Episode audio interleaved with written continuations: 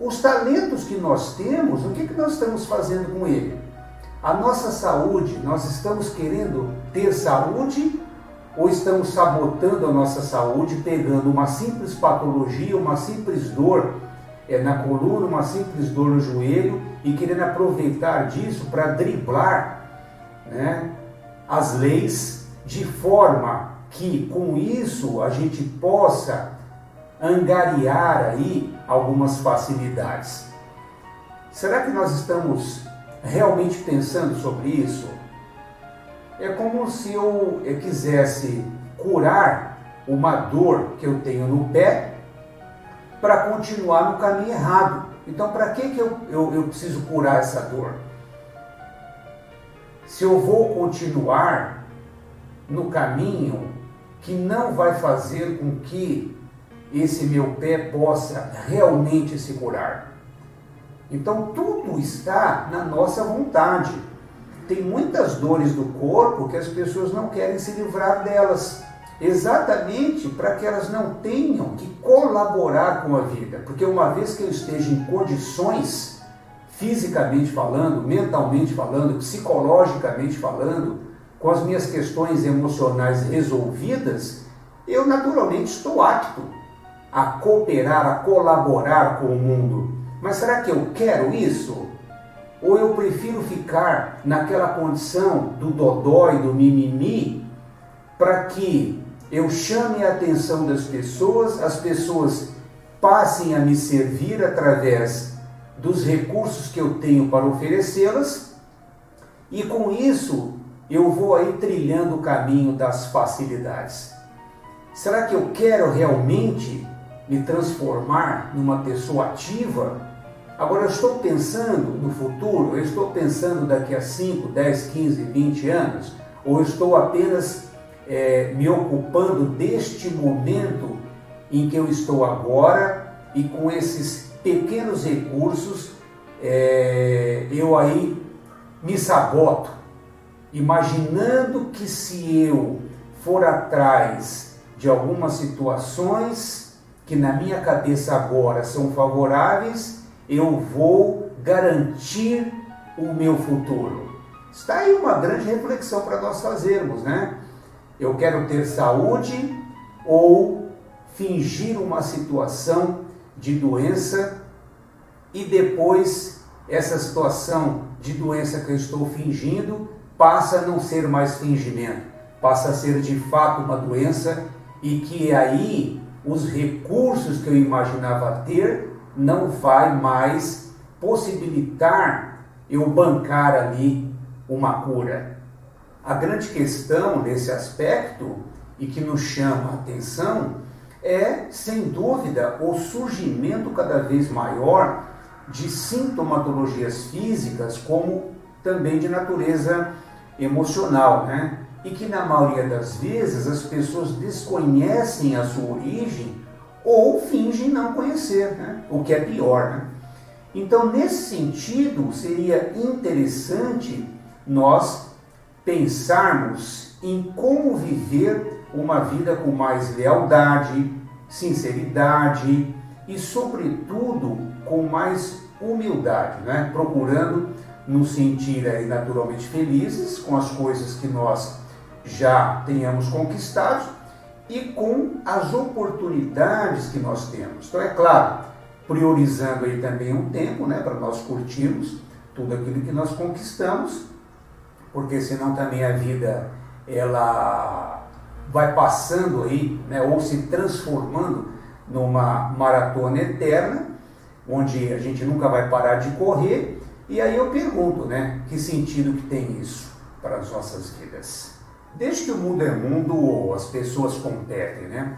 Ora para viver, ora para sobreviver, né, no sentido de obter aí os recursos básicos, ora para obter destaque na sociedade, visando alcançar é, fama, prestígio, poder, né? ou mesmo para se sentir bem psicologicamente, talvez aí por uma questão de autoestima é, prejudicada. Né? Enfim, isso está tão intrínseco muitas vezes na, na humanidade, né, no ser humano, que por vezes esses valores que nos movem, a gente é, nem se dá conta, não para para avaliar, e aí nós vamos entrando aí numa questão do automático, né?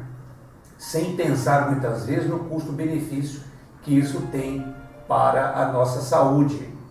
O ser humano, via de regra, luta pela aceitação e por se sentir também importante. Então, essas são praticamente condições básicas para que uma pessoa possa se sentir inserida na sociedade, no seu grupo social, né? É, e com isso ela tenha como se expressar, se expandir, desenvolver aí naturalmente as suas capacidades e se sentir alguém útil também, né? E importante para o meio em que ela se vê aí inserida. Então, o fato de nós estarmos constantemente tendo que provar capacidade numa sociedade extremamente exigente e egoísta faz com que o nosso cérebro esteja sempre recrutando recursos dentro de um processo muitas vezes exagerado de luta e fuga, né? Como eu me referi. Então, essa constância aí certamente tem feito com que a gente desenvolva alguns sintomas psíquicos, né? Que naturalmente vem enfraquecendo o nosso estado, né? É, físico, o nosso vigor físico, né? E diminuindo também a nossa capacidade mental. Essa, sem dúvida, não é uma batalha fácil né, de ser vencida, porque ela exige de nós uma avaliação sobre os valores que nos movem. Né? Então, assim como também reconhecer as nossas limitações né, para não sairmos pela vida empreendendo aí sem antes avaliar as consequências das nossas escolhas. Então, somente através desse entendimento é que nós vamos poder é, reconsiderar a nossa forma de viver e com isso talvez é, dar um outro sentido aí para a nossa vida através do bom uso do nosso livre-arbítrio. Então, nós temos aí alguns desafios para serem vencidos. Então, traçar alguns objetivos né, e alcançar algumas metas no trabalho, do domínio próprio, é muito desafiador, né? E sem isso nós é, efetivamente vamos passar aí uma vida competindo alucinadamente. E cá entre nós, isso é extremamente cansativo. E como nós estamos envelhecendo, é natural que nós é, não vamos ter né, aquela energia, aquela disposição de quando nós éramos mais jovens. Nesse sentido, nós precisamos pensar né, o que, que significa a cooperação e no que isso é, efetivamente pode impactar né, de uma forma positiva na nossa vida. Então a questão é que o sentimento do egoísmo que a gente é, gosta né, de alimentar é uma barreira que impede a gente de despertar essa necessidade de cooperação. Então, certamente hoje nós sofremos é, pela, pelo descaso, né, vamos dizer assim, que representa essa nossa falta de consciência quando o assunto é cooperação. Então, nós usamos aí mal dos recursos que a natureza nos oferece, é, como é o caso aí é, dos recursos hídricos, por exemplo. Isso quando a gente não se transforma né, em verdadeiros parasitas ou predadores daquilo que nós deveríamos efetivamente estar cuidando, como é o caso aí do nosso planeta. Então, nós ainda temos uma consciência muito limitada do que significa é, esse sentimento de cooperação. E o mais é, preocupante disso tudo é que diante uma série de situações que nós estamos presenciando no planeta, nós ainda é, parece que estamos dormindo, vendo as coisas acontecerem. A bem da verdade, nós gostamos mesmo né, é de ser servido. E servir é, não é muito a nossa praia, até porque servir não costuma ir mexer com a nossa vaidade humana. Então, nesse sentido, raríssimas são as pessoas que é, realmente se sentem importantes enquanto estão servindo. Então, isso me faz lembrar aí da época dos samurais, né? E para aqueles que não sabem, o termo samurai, traduzido do japonês, significa aquele que serve.